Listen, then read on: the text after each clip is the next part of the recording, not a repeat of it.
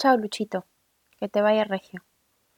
Para entender cómo cambió mi vida de pies a cabeza, es importante, como dice el chavo, empezar por el primer inicio.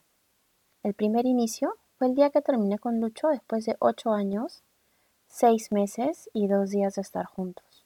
Por si acaso, la intención acá no es llorar o contar que fue un imbécil, que nunca me valoró, porque no es el caso.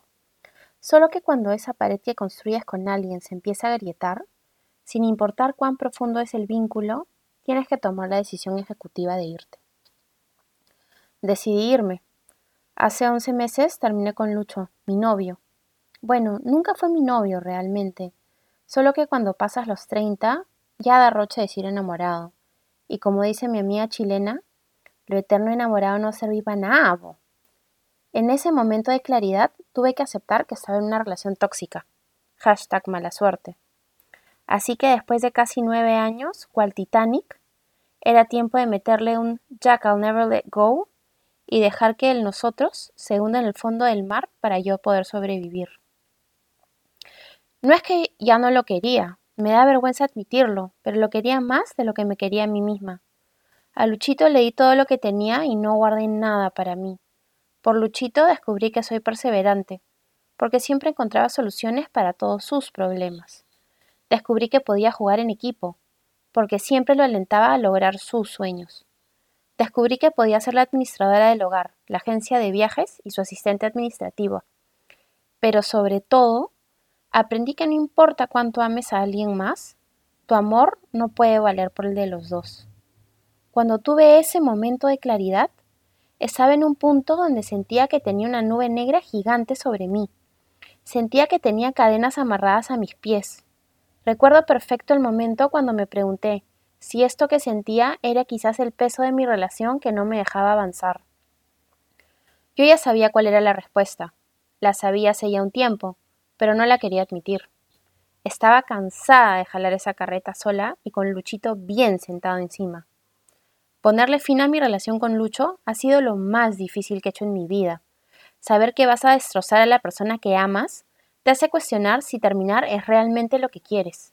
En la milésima de segundo antes de decir, creo que debemos separarnos, sentí cómo mi corazón dejó de latir y el alma se me fue del cuerpo.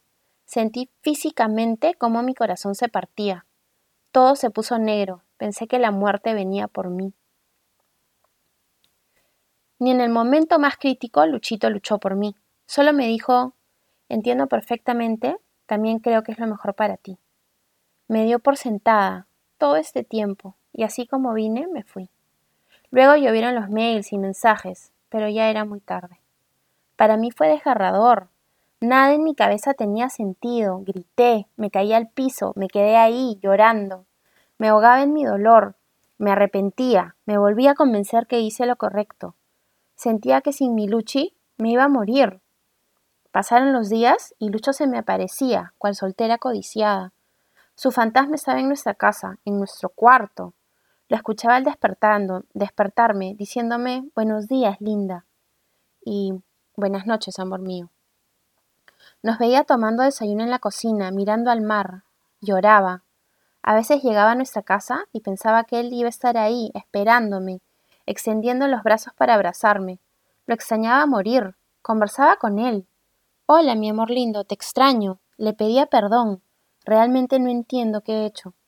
Imaginaba su voz consolándome. Linda, eres mucho más fuerte de lo que crees. Está bien, Linda, vas a estar bien. En las noches, cuando no podía dormir, le gritaba que lo odiaba. Desarmé nuestra casa. Moví los muebles de nuestro cuarto. Bajé sus cuadros, escondí sus libros, guardé su ropa. Si hubiese podido arrancarme el corazón para dejar de sentir, también lo hubiese hecho. Todavía no duermo bien. Tuve que evaluar mis gustos, cuáles eran míos y cuáles eran nuestros. Dejé de ver stand-up, dejé de ver Stephen Colbert y Trevor Noah. Dejé de ver comedias con Will Ferrell. Dejé de ver las noticias.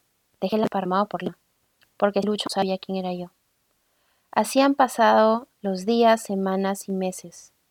La tristeza se va, cada vez por más tiempo, a veces vuelve, los domingos junto con Sol Carreño. El fantasma de Luchito también se va, cada vez por más tiempo.